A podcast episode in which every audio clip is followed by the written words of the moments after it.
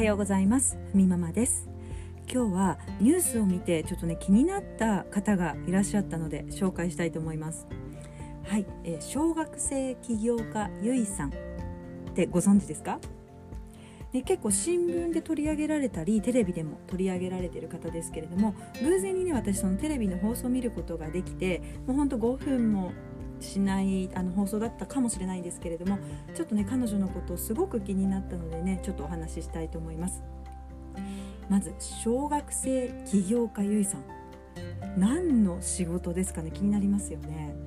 ではねまずね彼女がどういうふうに起業したかを先に話しますね。はい。2019年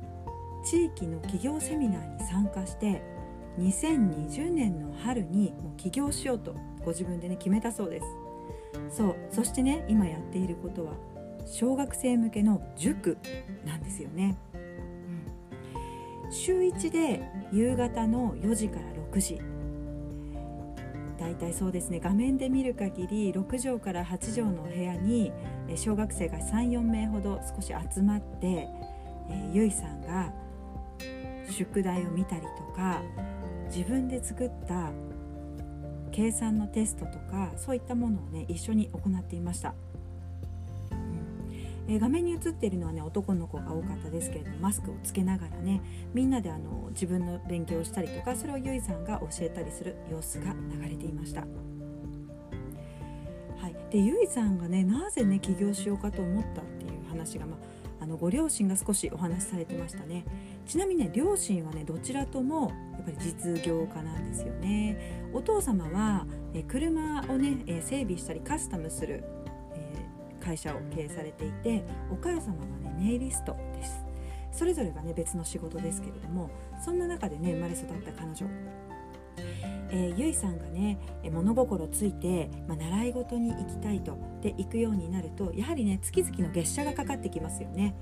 えー、お母様は、えー、ご自身のねあの、まあ、家計のこととかまたはね、え、月謝習い事だとこのくらいかかるんだよっていう話を常々伝えていたそうです。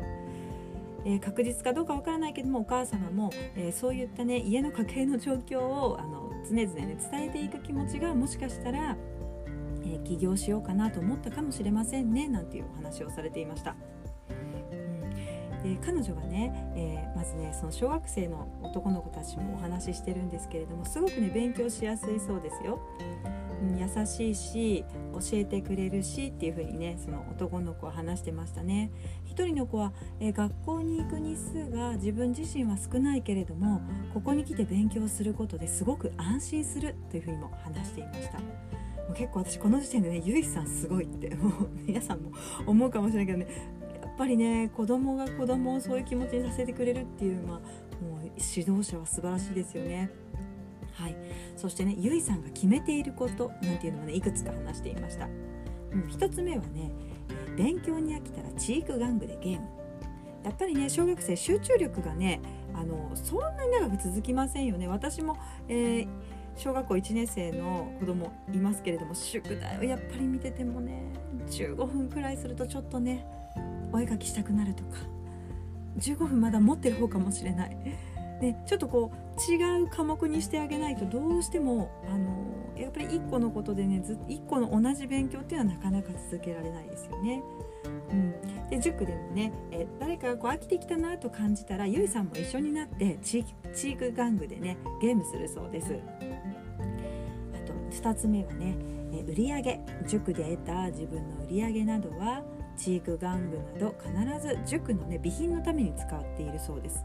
えチーク玩具もそうですけれども大きな、ね、ホワイトボードとかやはりちょっとこう勉強にも使えてでも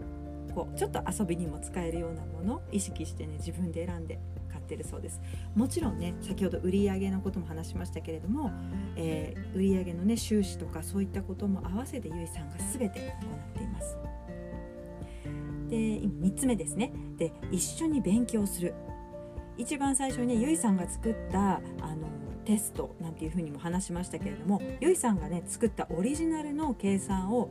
テキストというかプリントをね自分で作ってそれをね塾に来ている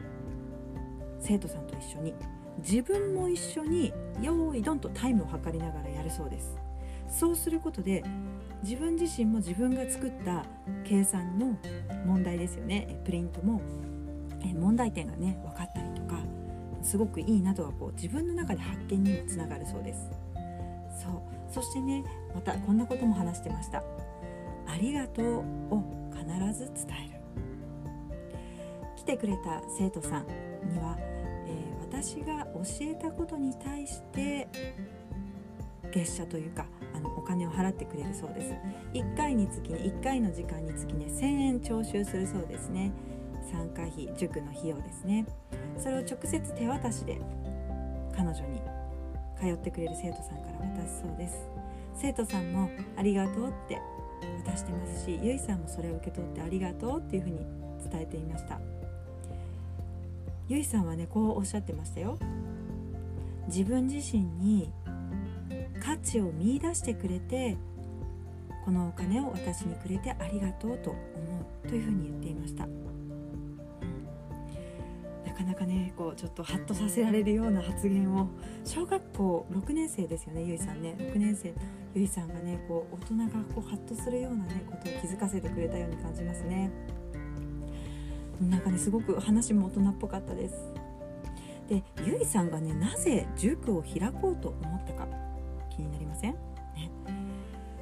小学校で自分自身がね先生に勉強でわからないことを聞くことができなかったそうです特にね低学年の時は。うん、でその時にあ他にも自分と同じね子がいるんじゃないかなというふうに感じたそうです。それで同じ小学生であれば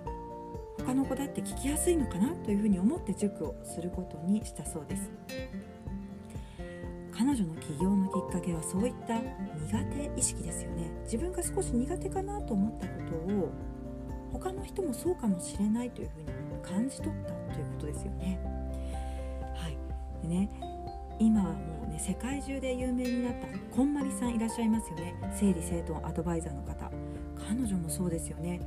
整理整頓が特に苦手。片付けることがね本当に苦手だったそうです。なんか信じられないですよね。本も出されていていやもう昔から得意だったのかななんて私は勝手に思ってましたけれども。えー、彼女はとにかく片付けが特に苦手だった。だからねどうやったら片付けが上手にできるか試行錯誤してたそうです。そして少しずつやっていくうちになんかこうできるようになっていってそれをねこんまりメソッドとしてこう築き上げた作り上げたそうですよ。うん。え、先ほど話したね塾を開いた小学生実業家の、え、ゆいさんもそうですけれども苦手かなと思うことに向き合って自分のやり方自分が思いつく方法で自分なりにやってみると何か解決の糸口が見つけたりとかそれが他の人も同じような悩みを抱えてたりとかするんだなっていうことに、ね、こう聞いてて気づかされました。うんすごくねゆいさんには私も刺激を受けました。なんか新聞にもね地域の新聞にも取り上げられているようですね。えちなみにね小学生起業家のゆいさんはブログもやっております。えアメブロにねありましたのでご覧になってはいかがでしょうか。リンクを貼れることがね下のコメント欄にできましたら貼っておきますので是非ご覧になってください。はいそれでは今日はここまで。バイバーイ。